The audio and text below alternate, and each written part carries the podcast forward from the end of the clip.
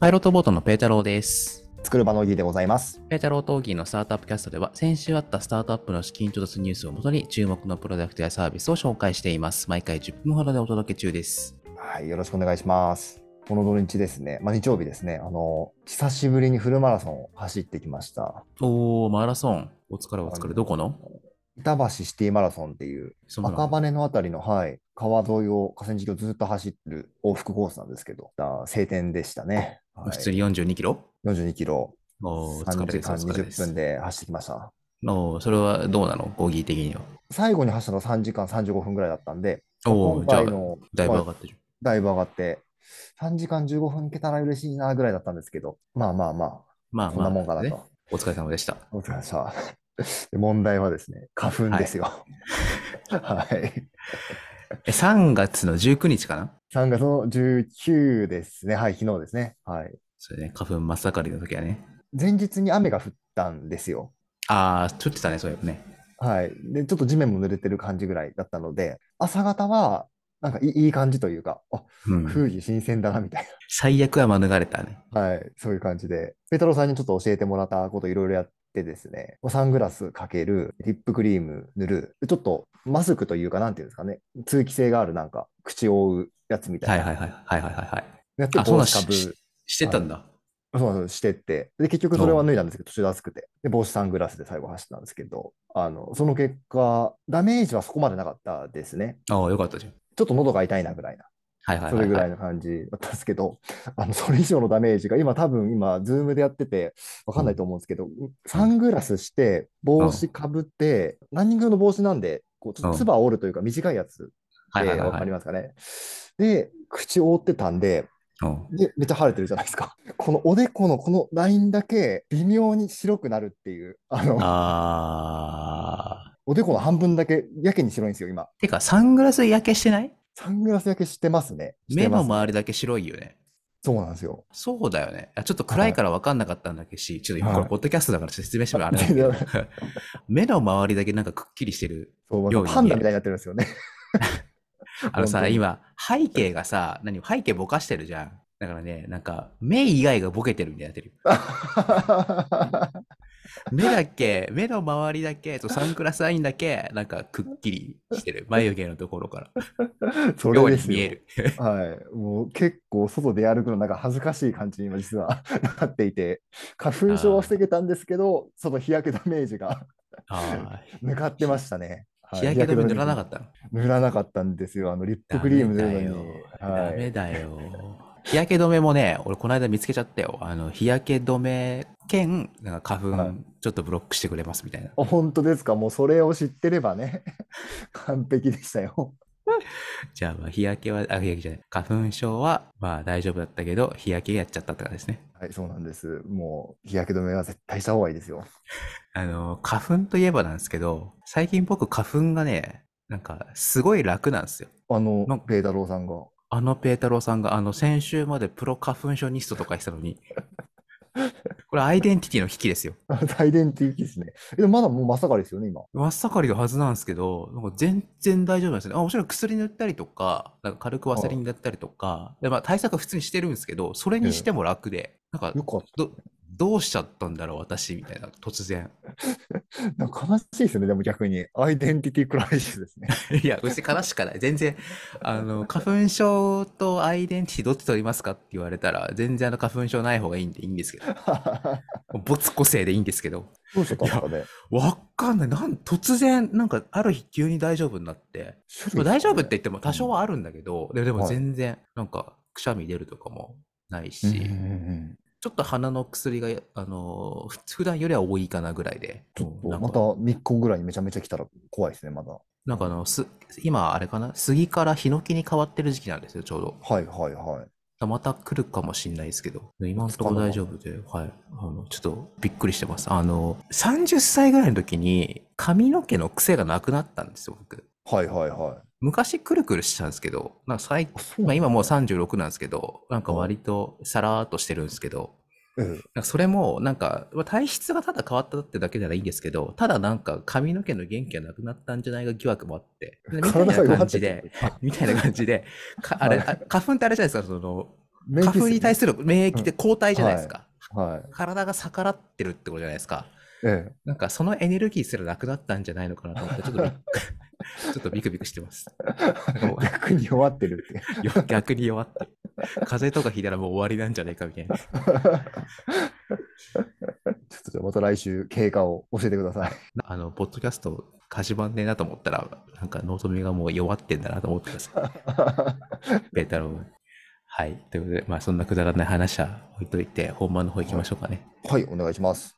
なんかね、最近、少なかったり多かったりで差が激しいんだよね、毎日。本当ですよね。なんかうん3件ぐらいかと思ったら10件ぐらいだったりとか、今日はですね、全部で5件紹介したいと思います。はい。はい、じゃあまず1件目、えー株式会社ニューラルポートさん、ゾーン状態を科学的に再現する開発加速をするらしいです。ゾーンってあのゾーンですかスポーツ選手とかよく入るとは言わいれて、るあのスポーツ、あ、そうですよ、マラソンの時に入るゾーンですよ。 ゾーンですね。 シードでロート製薬から資金調達してますね。ロート製薬がなんでゾーン状態にするところに興味あるのか、興味あるようなないような、わかんちょっとわかんないですけど。はい、面白いですね。ロート製薬ってあれなんだよね。結構あの VR、VR じゃないや、えっと、VTuber とかうん投資したりとか、ええ結構ね、テクノロジーフレンドリーなところあるんですよね。そうなんですよ。もう、なんか、目薬とか薬のイメージでしたね。ロート製薬そうですねはいで、ニューラルポートさんっていうのは、あのー VR を使って、まあ、ストレスの可視化とかしようとししてる会社で、あの、このポッドキャストでもたびたび紹介してるんですけど、ゾーン状態がうんぬんかんぬんっていうのは今回が初めてじゃないかな、プレスリリースとしては。まあでもね、ゾーン入れるんだったら入れてくださいって感じだよね。すぐ入りたいですよね。ね、あれ科学とかあるのまあな、ないことはないと思うけど、入りやすい状況とかでもありそうですよね。状況もあるし、やることもあるしね、なんか最近気づいてんだけど、俺、パワポの作業とかすると多分、まあ、ゾーンって言っていいか分かんないけど、そんな大げさなもんじゃないかもしれないけど、なんか、サクッ長くやってる感じあります。ああ、気づいたら1時間みたいな。そうそうそうそう。本業の文字書いたりするところは全然そんなことないんだけど、はいはいはい。 パワポ作りが、 スライド作りが。パワポとか動画とか、そういう作業の方が得意みたいですね。転職しちまえって感じ、感じですけど。幅広いですからね、ベタロウさんの守備範囲が。はい。まあ、ゾーン状態科学的にやってくれるということで、応援しております。応援し面白いですね。ははい。はい、次行きましょう。え株式会社 LTB さんがえプレシリーズ A の資金調達をしておりますと。で、LTB さんが何をやっているかっていうと、東京ジョブっていうサービス名で、外国人雇用に関するサービスですね。あの、外国人の方採用するときって、やっぱり日本の方プラスでやってなきゃいけないことっていくつかあるんですよね。い。はいはい。在留カードをああ、そういうことがあるんですね。確認したりとか、あとやっぱり在留カード偽造の時とかあるらしいからね。なかなかす、その見たことないですもんね、在留カードっていうこと。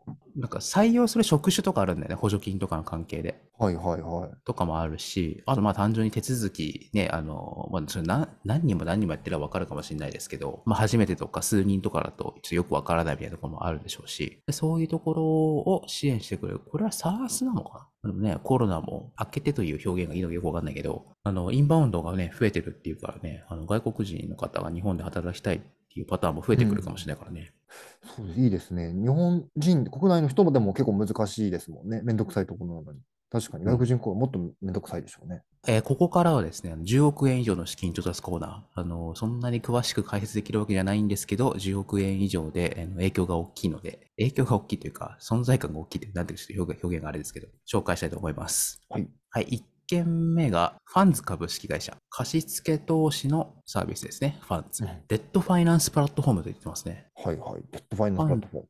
うんファンズは個人が1円から上場企業なのに間接的に貸し出しできるオンラインプラットフォーム。投資とは違うんですね。貸し出しですね。そうですね。あの、投資って言うと、まあ、個人株主とか言いますけど、あの、はいエクイティで普通投資するのが普通だと思うんですけど、まあ、ファンズは融資するって感じですね。はい。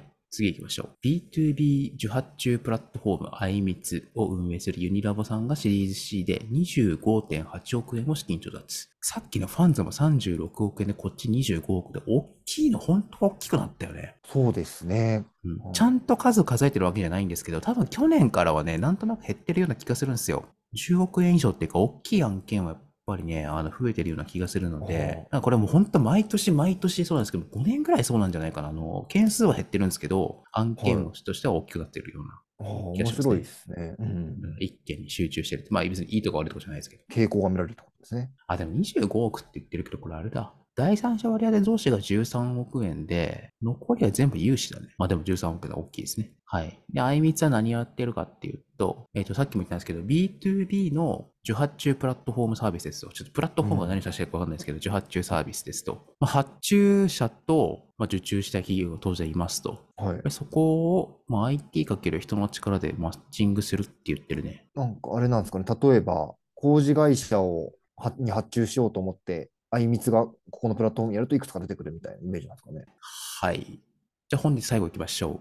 オオープンストリート株式会社はモビリティのシェアリングプラットフォーム、ハローサイクリングとかハローモビリティって言ってますね。シェアサイクルと EV のシェアリングですね。 EV か。はいはいは。はいい。22億円の資金調達をしておりますと。うんこ。ちらも大きいですね。大きいですね。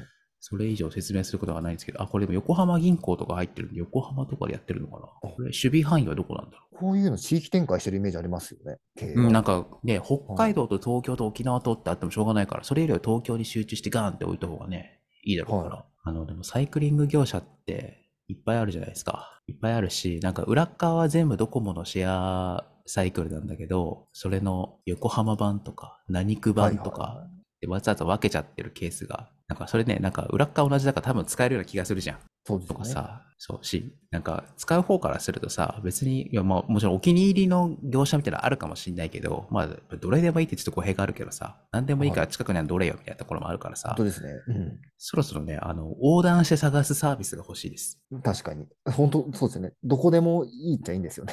そうそうそうそう使えれば。エアビーとかウーバーとかの横断検索サービスみたいなのもあるので、はいちょっとシェアサイクルの横断サービス、横断検索サービス欲しいですね。いや、そうですよね。あ今、東京、神奈川にはなんかもうすごいいっぱいありますね。見たら、ああ、あれかって思うかもしれないですね。はい、というところでございました。はい、ありがとうございます。はい、じゃあ本日はこの辺でお別れしたいと思います。ペトロ・トーギーのスタートアップキャストでした。さよなら。さよなら。